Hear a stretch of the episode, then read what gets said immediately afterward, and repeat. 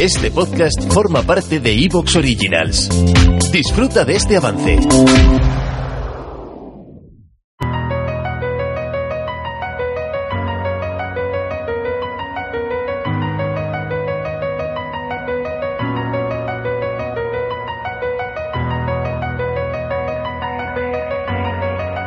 Una de las preguntas que seguramente todos nos hacemos en algún momento de nuestra vida, o, o, la mayor parte de los seres humanos, es si estamos solos en el universo, es decir, si hay otros lugares en donde haya civilizaciones y que la Tierra no sea el único planeta que tiene vida inteligente.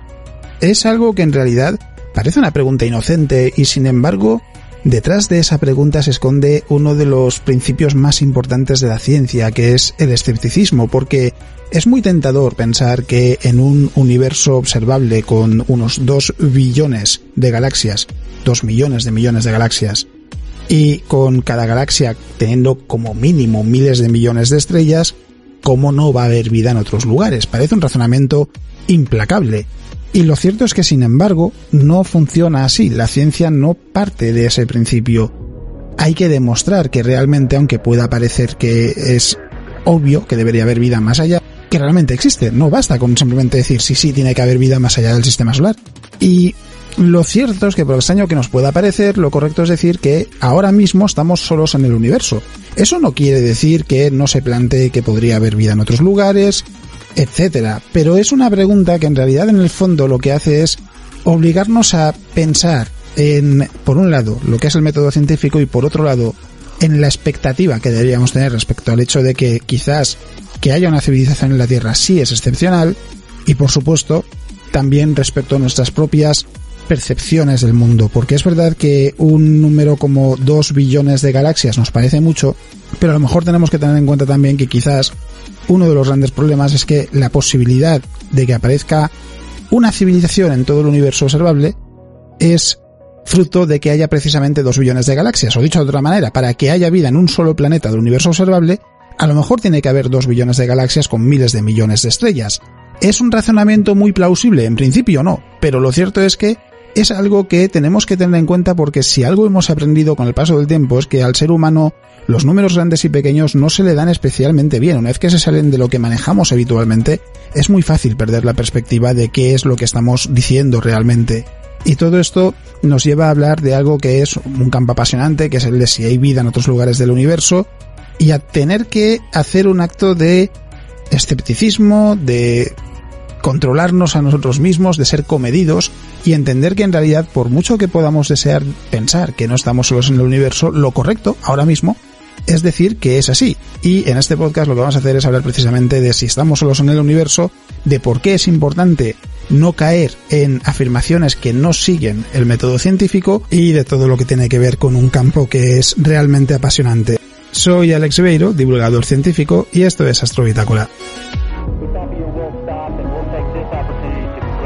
view Atlantis, as well as the thousands of passionate individuals across this great state-faring nation.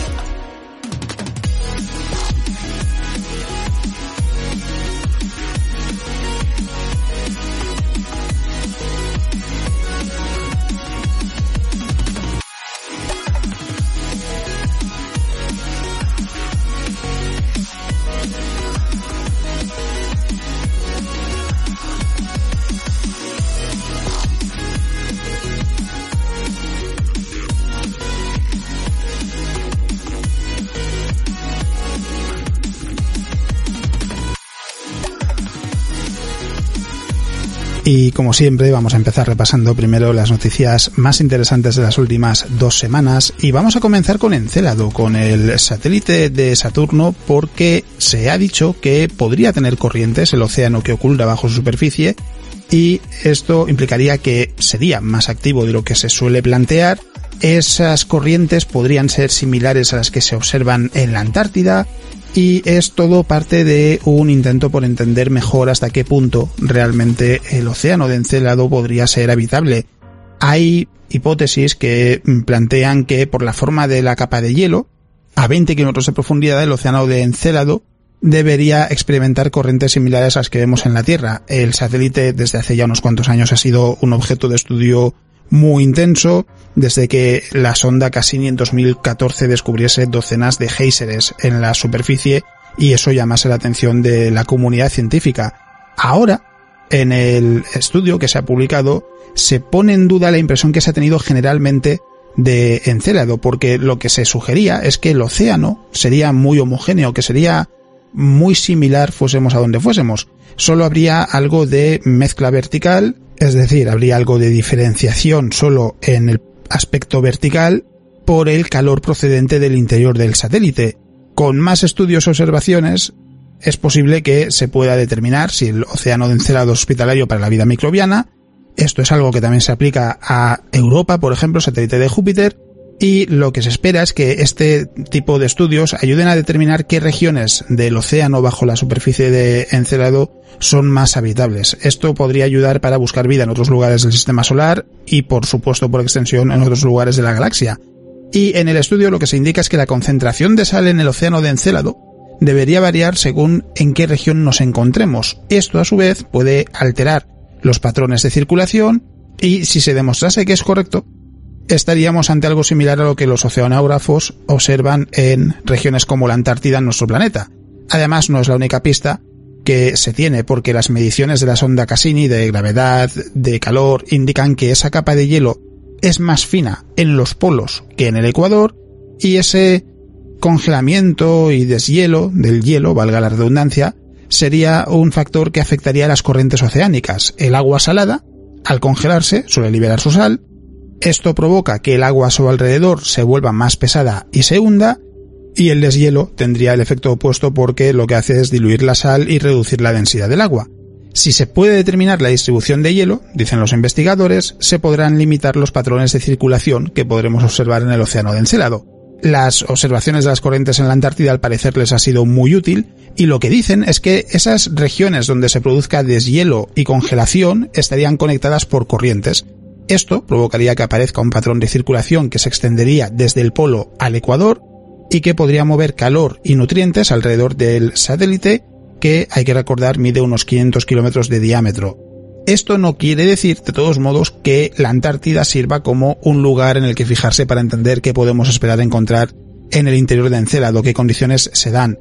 Hay diferencias que son muy importantes, es algo que quieren enfatizar los investigadores porque lo que dicen es que, por ejemplo, no se puede ignorar el hecho de que el océano de la Tierra tiene de media una profundidad de 3,6 kilómetros.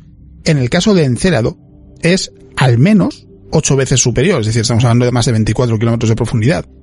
El patrón de calentamiento también es diferente porque los océanos de la Tierra son más cálidos en la superficie, cerca de los rayos del Sol, y sin embargo, en el caso de Encelado sucede al revés. El agua es más cálida. ¿Te está gustando lo que escuchas? Este podcast forma parte de Evox Originals y puedes escucharlo completo y gratis desde la aplicación de Evox. Instálala desde tu store y suscríbete a él para no perderte ningún episodio.